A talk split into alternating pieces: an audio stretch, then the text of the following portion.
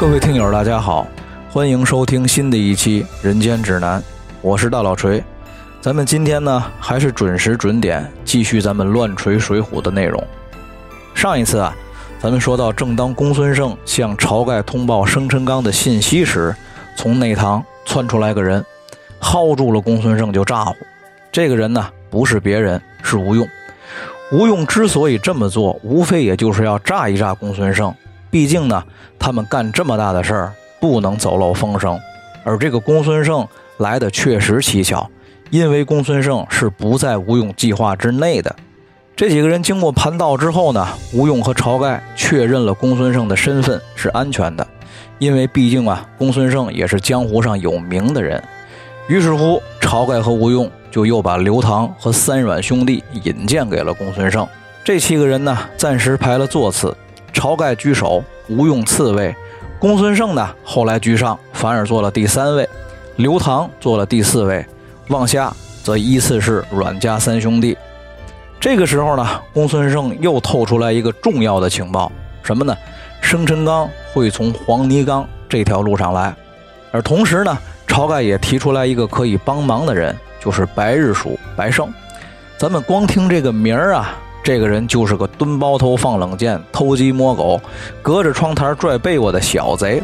如果不是因为白胜的家就住在黄泥冈附近，可以让晁盖的团伙暂时安身，那么以他的出身，根本就不配加入这个团队。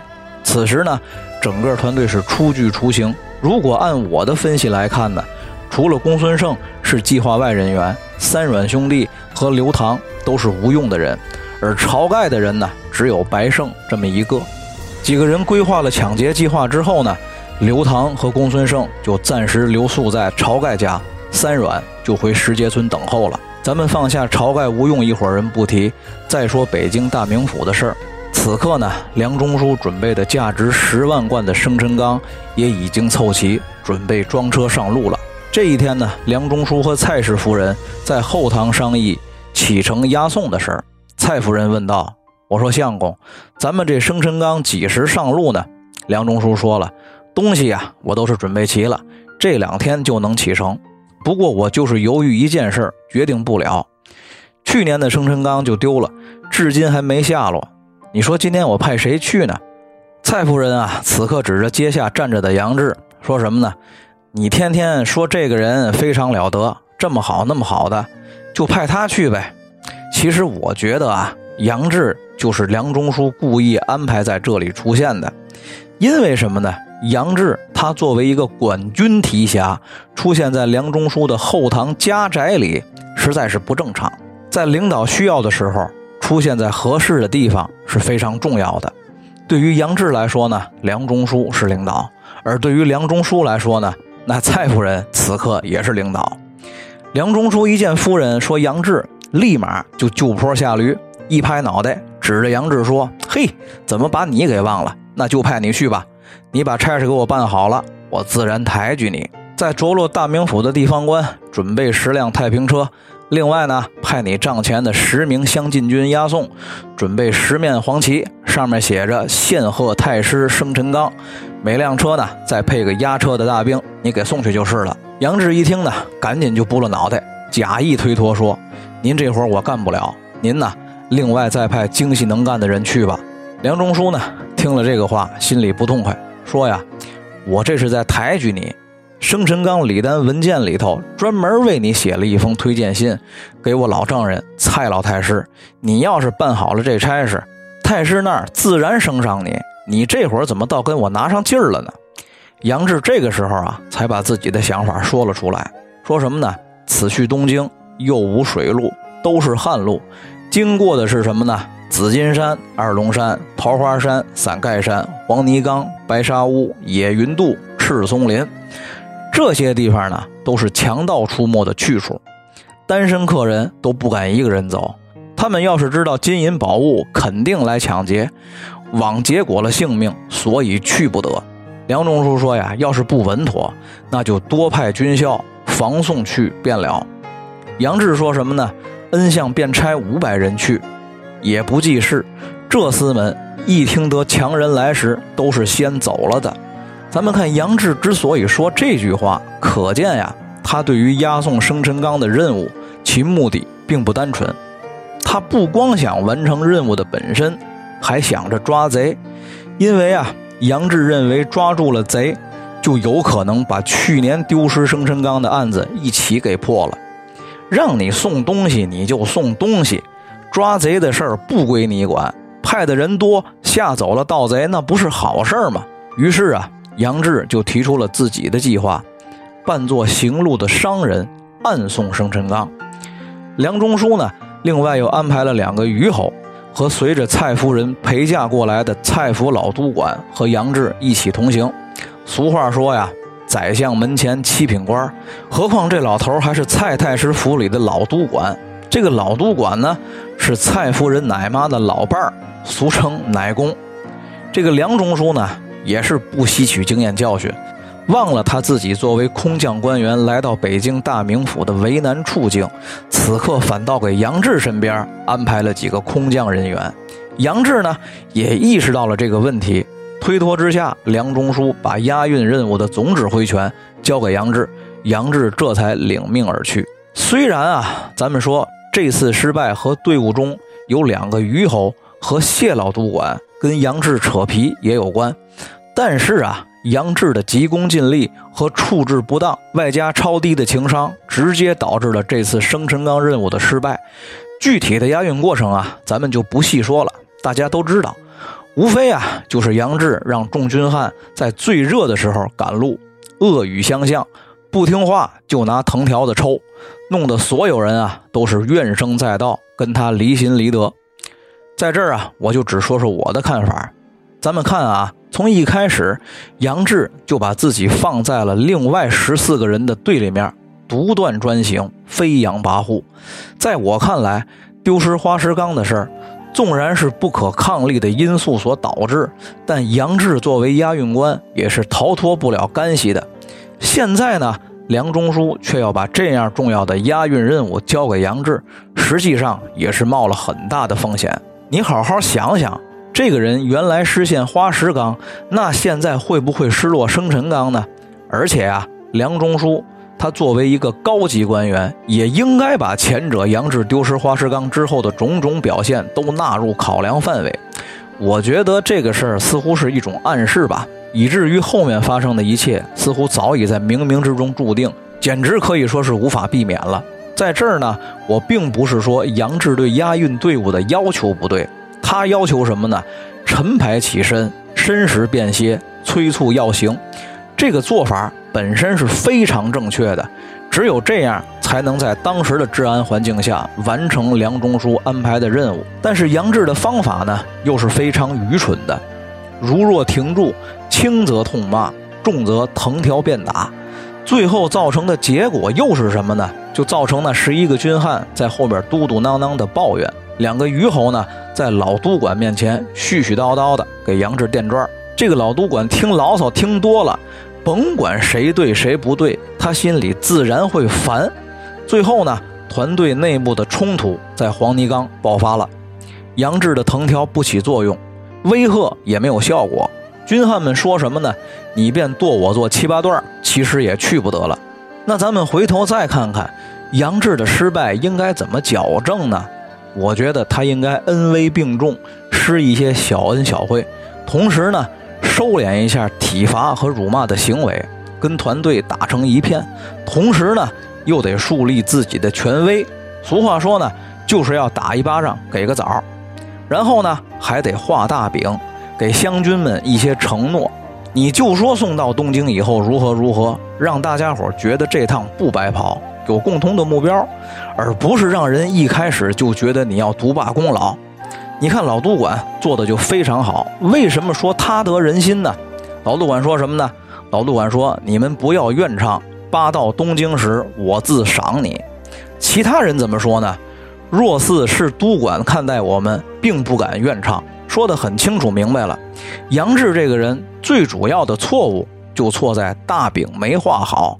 其实，如果东西运到东京了，至于赏不赏呢？你管他呢？再加上什么呢？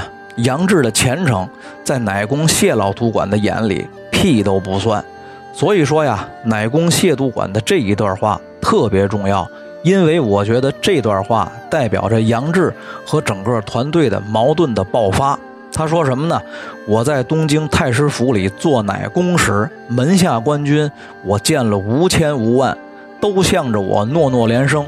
不是我口贱，谅你是个遭死的军人，相公可怜，抬举你做个提辖，比得芥菜籽儿大小的官职。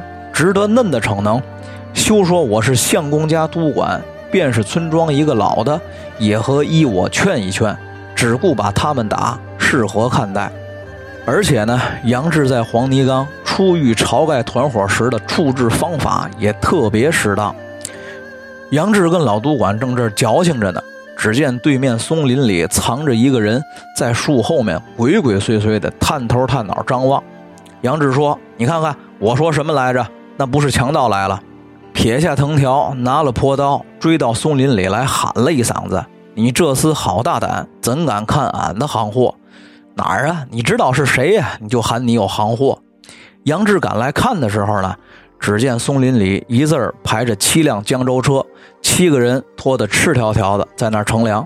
其中一个呀，鬓边长着老大一片朱砂记，拿着一条破刀，奔杨志跟前就来了。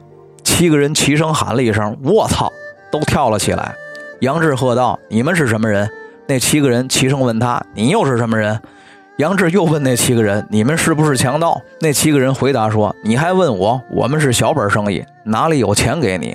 这个时候，杨志说什么呢？他说了一句特别不该说的话：“你们是小本生意人，我可有大本钱。”得，没三句话就露底儿了。什么情况？您就来这么一句？江湖上行走，最怕钱财露白，藏还怕藏不住呢。杨志倒好，直接自己往外说。所以说呢，杨志押运生辰纲任务的失败，那就是必然的了。接下来发生的事儿呢，咱也不细说了，也无非就是白胜卖酒，吴用等人呢假装买酒。杨志开始呢不许众人喝酒，又拗不过乃公亵渎馆，吴用呢用瓢调包下蒙汗药。马倒了杨志和众军汉，顺利的劫走了生辰纲。杨志呢，因为喝酒喝的少，自己醒来时啊，发现手下众人还在昏迷中，心中绝望，就撕碎了公文，想找地儿寻死。可见这个杨志啊，也是个大怂人，只是跟林冲不是一个怂法。林冲呢，是因为在乎前程，人在矮檐下，不得不低头，不敢反抗的怂。杨志呢？是没担当，只会逃避，出了事儿不是跑就是寻死的怂。其实这个时候，我觉得杨志应该采取的处理方法，在我看来至少有两种：第一，就是把还在昏迷中的众人都杀了灭口，然后呢，再给自己做一点看起来严重但是不要命、不致残的伤，比如说往自己大腿上肉厚的地儿砍两刀，然后呢。赶紧拿着梁中书的公文去找当地地方官，趁着刚刚案发，请地方上派人协助调查破案。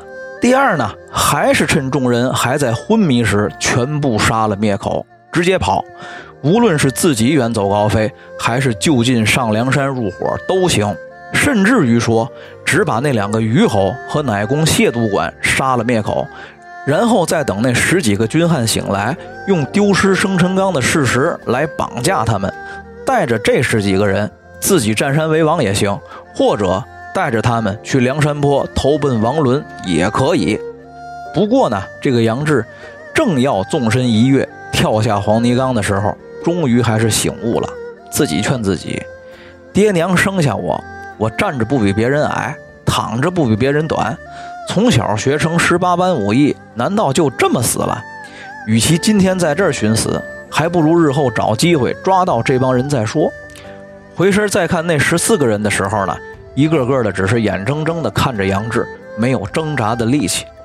杨志啊，这个时候指着这帮人骂道：“都是你们这帮人不听我的，如今落到如此下场，连累了洒家，自己就到树下拿了坡刀，挂了腰刀。”周围看的时候呢，没有别的东西，叹了一口气就走了。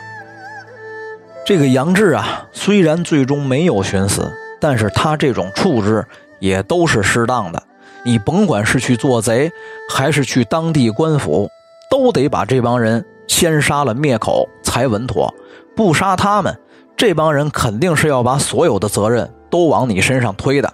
三人成虎，众口铄金，不是真的也是真的。果不其然，待到了二更，两个虞侯并乃公谢老督管和众军汉才渐渐的苏醒。乃公谢老督管呢，这会儿反倒成了事后诸葛亮，还埋怨众人：“你们众人不听杨提辖的，现在连我也跟着你们吃挂唠，这回完了。”众人说呢：“老爷子已经这样了，您先别埋怨，是有是在。”咱们先琢磨一对策吧。老督管也麻爪啊，他没经过这事儿，问众人：“你们有什么主意？”众人啊商量了一会儿，说道：“如果杨提辖还在这儿，那咱们谁都跑不了。现在呢，他都不知道跑哪儿去了，那就由得咱们说了。反正他才是这趟差事的负责人，对吧？咱回去见了梁大人，就都推在他姓杨的身上，就完了。咱就说他一路上啊，凌辱打骂咱们。”逼迫的让咱们赶路，赶的是筋疲力尽。他呢，又跟强盗提前串通好了，用蒙汗药酒把咱们给麻翻了，绑了手脚。他和强盗一起把生辰纲都抢走了。老督管一听啊，也是个好办法，马上就开始安排众人分头行动，让众人等到天亮，先去本地地方官那里报案，然后呢，让两个虞侯留在本地官府，协助官府捉拿贼人。乃公谢老督管呢，和众军汉连夜赶回北京大名府，向梁中书报告此事。然后呢，再让梁中书写公文报告蔡太师，让冀州府呢追捕这伙强盗就行了。那究竟杨志离了黄泥冈又有什么遭遇呢？咱们下回再说。好了，今天的故事就先说到这儿，咱们下次再见。